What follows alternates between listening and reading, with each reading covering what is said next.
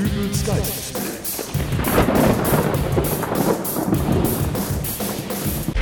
Hallo, grüß Gott, moin moin, wie auch immer und herzlich willkommen zur 326. Ausgabe von Dübels Geistesblitz. Derzeitig wird ja in München das Oktoberfest gefeiert. Als ich vor ein paar Tagen in einem Bekleidungsgeschäft hier in Nordrhein-Westfalen einen Ständer mit Lederhosen und Dirndl vorfand, kam mir aber erstmal richtig zu Bewusstsein, dass dieses besagte Oktoberfest längst nicht mehr nur im bayerischen Raum gefeiert wird. Die Frage ist aber, Oktoberfest in Nordrhein-Westfalen, muss sowas sein? Ich habe heute Hubert Seppelfricke von der Seppelfricke-Partei zu Gast im Studio. Guten Tag, Herr Seppelfricke. Guten Tag. Herr Seppelfricke, Oktoberfest. Ist das was für Sie? Oktoberfest, wenn ich das schon höre, allein der Name Oktoberfest. Gucken Sie mal in den Kalender, wir haben September. Die Veranstalter von diesem Volksfest haben es tatsächlich hinbekommen, bereits am 20. September das erste Bierfass anzustechen. Das ist fast zwei Wochen vor dem 1. Oktober, aber was will man auch erwarten, wenn die derzeitige Regierung nicht mal die Einhaltung saisonbedingter Artikel geregelt bekommt?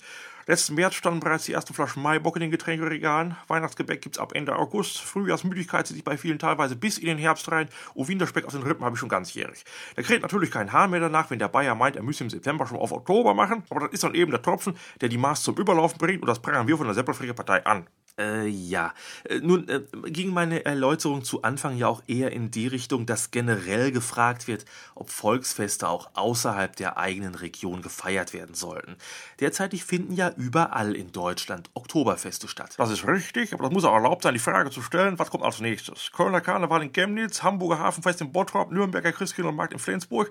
Am besten alle Feste überall und gleichzeitig. Das ist nämlich das, was die Damen und Herren in den Führungsetagen der Werbeindustrie gerne hätten, damit die nämlich ganzjährig Bratwürstchen und Bier an den kleinen Mann verkaufen können. Aber da macht die Seppelfricke-Partei nicht mit. Das hat schon seinen Sinn, dass manches Fest regional bleibt. Nehmen Sie mal das im Kölner Raum teilweise noch praktizierte Hahnköppen. Kennen Sie das? Das tut mir leid, aber das ist mir jetzt nicht geläufig. Ich erkläre es Ihnen kurz. Sie nehmen einen Hahn, sagen dem, der ist böse, bringen ihn um und stecken ihn in einen Korb, in die Wunde ein Loch ist. Aus diesem Loch hängt dann der Kopf des Hahnes raus und der Korb wird irgendwo aufgehangen. Jetzt wird's interessant.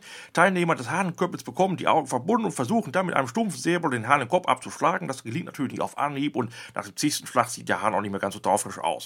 Wenn es dann irgendwann mal einer geschafft hat, wird der Sieger mit einem Eichenlaubkranz zum Hahnenkönig gekrönt und man freut sich aufs nächste Jahr. Hahnenköppel. Mittlerweile werden da aus Tierschutzgründen auch Gummihühner verwendet, aber ich denke mir das nicht aus. Aber stellen Sie sich vor, das würde plötzlich deutschlandweit gefeiert, da hätten Sie überall in den Tageszeitungen Fotos von Bürgermeistern, die gerade so Gummihuhn im Korb stopfen, der Pöbel rennt mit verbundenen Augen auf dem Dorfplatz rum, fuchtelt mit einer stumpfen Klinge durch die Gegend, Wiesenhof schmeißt eine spezielle Hahnenköppenbratwurst auf den Markt, McDonalds legt Gummihühner in seine Happy Meals, Opel bringt seinen Corsa in der speziellen Chicken Head Edition raus und im Fernsehen singt Helene Fischer bei der großen Hühnerprügelshow Kopflos durch die Nacht. Wollen Sie das? Helene Fischer? Was?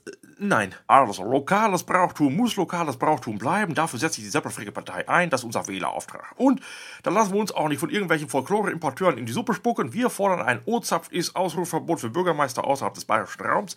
Weiterhin kann es nicht sein, dass wir 2014 einerseits auch Kopftuchdebatten führen, aber andererseits Back- und Fleischwarenverkäuferinnen in NRW im weißblauer Tracht Brezen und Weißwürste anbieten. Weiter plädiere ich für die Einführung einer Jodelpolizei. Für den Westfalen beispielsweise ist der Ausdruck überschäumender Freude nicht das Jodeln, sondern ein bedächtiges Kopfnicken. Ich verstehe. Herr Seppelfricke, ich würde das Interview mit Ihnen jetzt gern beenden, aber Sie baten mich im Vorgespräch, dass Sie gerne noch etwas in eigener Sache loswerden wollten. Das ist richtig. Wie Ihnen sicherlich bekannt ist, sucht die Seppelfricke-Partei immer noch nach neuen Mitgliedern. Äh, zu diesem Zweck habe ich eine kleine Halloween-Feierlichkeit Ende nächsten Monats geplant. Da kann man dann mal ganz ungezwungen über dies und das und jenes reden. Und wenn genügend Kinder anwesend sind, dann kann man da auch durchaus darüber nachdenken, eine Jugendabteilung zu gründen. Ich denke da an die Seppel-Jugend. Äh, eine Halloween-Party. Gut, also dann sage ich Dankeschön, Herr Seppelfricke. Ich bin hier, ich habe Zeit, man kann über alles reden. Und ich verabschiede mich von euch Zuhörern. Wir hören uns wieder in der nächsten Ausgabe von Dübels Geistesblitz. Bis dahin alles Gute, euer Dübel und tschüss.